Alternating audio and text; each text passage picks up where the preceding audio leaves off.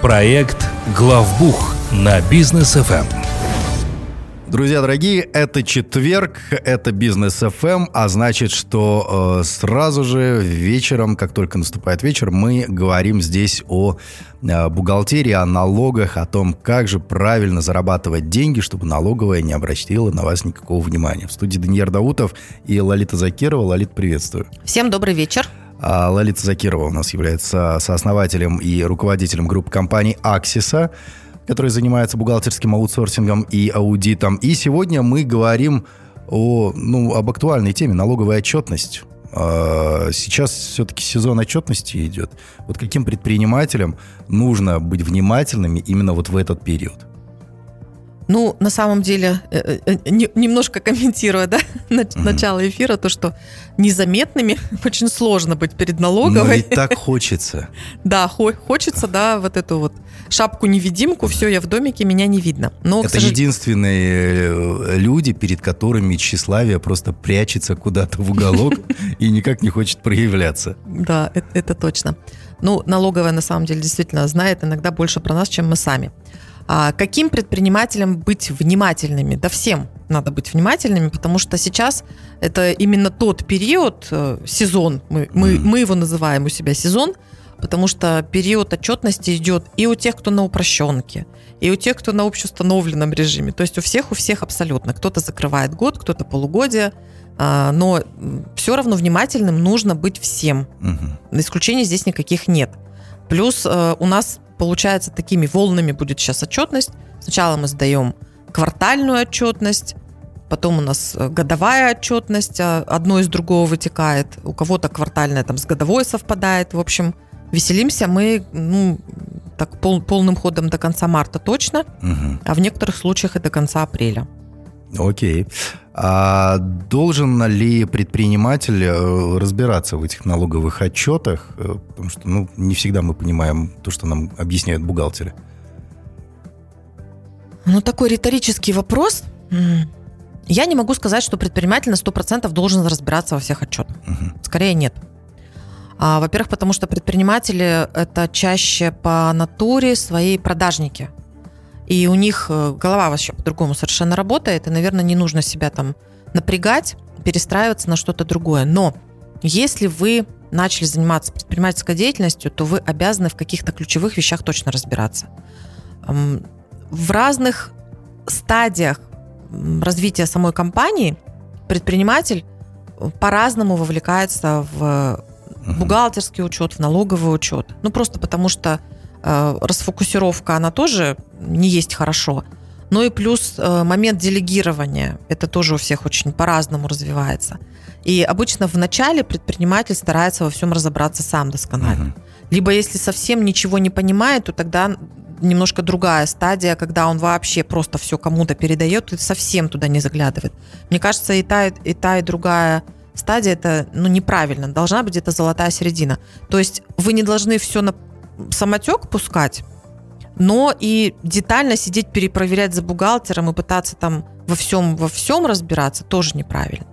Хорошо, если у вас есть такой человек, э, это бухгалтер обычно, да, которому вы доверяете угу. и которого вы спрашиваете только какие-то ключевые вещи. Если мы говорим про налоговую отчетность, а сейчас все-таки речь идет о э, корпоративном подоходном налоге, индивидуальном подоходном налоге, если это ИП, и это годовые цифры, либо полугодовые цифры. Обычно это цифры большие. Ну, я, я не говорю в абсолютном значении, я говорю про бизнес, да, то есть это цифры, на которые нужно обращать внимание.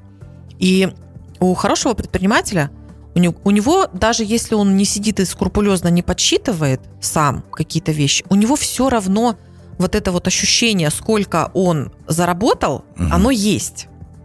И где-то в уме всегда вот эту цифру у себя надо уметь держать. Угу. И если предприниматель это не умеет делать, то тогда имеет смысл ему пройти какое-то обучение.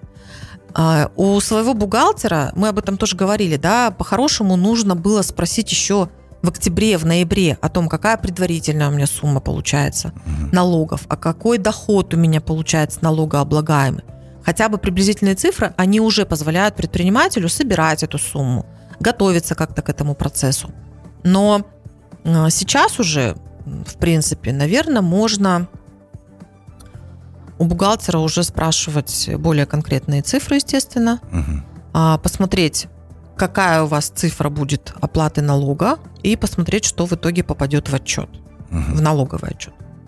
А зачастую, э, общаясь с предпринимателями, многие говорят, что э, бухгалтеру доверяю больше, чем жене своей, да, потому что бухгалтер знает, о, тем более о финансах владельца компании намного больше, чем даже самые близкие люди. И вот предприниматель полностью доверяет профессионализму бухгалтера и так далее – но и очень часто слышу, что многие обжигаются на этом. Вот как же все-таки выстраивать отношения с бухгалтером со своим? А какие риски бывают, когда ты полностью всецело доверяешься? Ну и какие риски, когда не доверяешь? Ну, это вообще отлично, если у вас хорошие и правильные профессиональные отношения с вашим бухгалтером. Это то, к чему, я думаю, каждый предприниматель стремится, потому что бухгалтер – это такой серый кардинал – который какие-то вещи вам подсказывает, где-то вас ограничивает, да, не, без, не без этого. Но тем не менее, а, он эм, консерватор по натуре, бухгалтер. И со своей позиции он как раз предпринимателю где-то вот стопером таким является в определенных процессах. И если у вас хорошие взаимоотношения, то это значит, что вы бухгалтера вовлекаете в процессы не когда они уже произошли, угу. а до того, когда вы их там начинаете реализовывать. Это очень важно. Но я все-таки считаю, что именно в бухгалтерии, в налогообложении принцип вот этот «доверяй, но проверяй», он обязательно должен быть. И абсолютно любой адекватный бухгалтер, он с радостью примет возможность, если кто-то со стороны посмотрит на то, как он ведет учет, а, что он сдает в этой отчетности, как он там цифры считает, а, потому что замыливание взгляда у бухгалтера, оно происходит. Особенно если бухгалтер, он единственный в компании, там, допустим, компания еще не сильно большая. Я просто помню свой период работы в, в найме и работы штатным бухгалтером. И так как я работала в международных компаниях, то мы все время проходили аудиты. ну, обычно это были аудиты большой четверки. И первые аудиты это где-то где-то психоз, наверное, да, где-то нервы, зачем они нужны, мы и так все делаем правильно. Вот. А когда пришло понимание, что аудит, что какая-то проверка не налоговая, а именно со стороны профессионалов, которые смотрят на твой учет, но такими незамыленными глазами, угу. это всегда хорошо, потому что это люди, они с тобой на одной стороне они тебе подсветят какие-то вещи, которые ты мог не заметить. И это невероятная гордость потом у бухгалтера, когда после аудиторской проверки, после налогового обзора, да, э, замечаний аудиторов нет. Ну это да, это, это здорово. круто, это действительно классно. Я считаю, что каждый предприниматель, он должен у себя внедрять вот такие контрольные точки. Это стимулирует бухгалтера всегда помнить о том, что его могут проверить, угу и в то же время помогает очень сильно бухгалтеру для того, чтобы держать уровень свой. Здорово. А когда лучше делать? Э, я знаю, что у Аксиса есть продукт, обзорная проверка, которая проверяет, может проверить бухгалтера, да, вот с помощью этого инструмента. Когда лучше делать такую проверку обзорную, до или после отчета? Ну, честно скажу, лучше, конечно, именно обзоры ведение учета делать до того, как вы сдаете годовой отчет. Угу.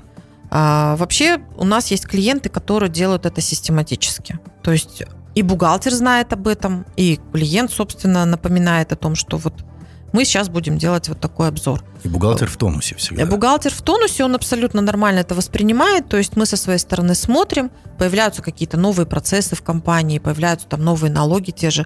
Мы посмотрели базу, мы дали обратную связь, а, и директор, он передает эту всю информацию бухгалтеру. Мы это отправляем только директору, потому что информация считается конфиденциальной. А, директор, если выступает заказчиком, больше никому не отправляем. Но мы знаем, что вот у нас просто действительно есть такие клиенты. Мы знаем, что они отправляют это своим бухгалтерам, и уже бухгалтер это отрабатывает. Угу. Либо мы где-то помогаем бухгалтеру, потому что что-то он там, допустим, еще не знает досконально. То есть это хорошая практика именно до того, как вы сдали отчет, чтобы потом не переделывать что-то. А бывает такое, что компании делают это после, но тогда уже немножко другой процесс. То есть они понимают, что так, у нас тут, значит, в прошлом были вот такие-такие ошибки, мы прошлое трогать не будем, к примеру, но зато на будущее мы для себя тогда уже там этот год начинаем с чистого листа, и то, что с 1 января у нас было не совсем корректно, мы исправляем. Подход у всех разный, но если мы хотим про э, риски и закрытие рисков поговорить, то, конечно, лучше сделать это перед сдачей годового отчета.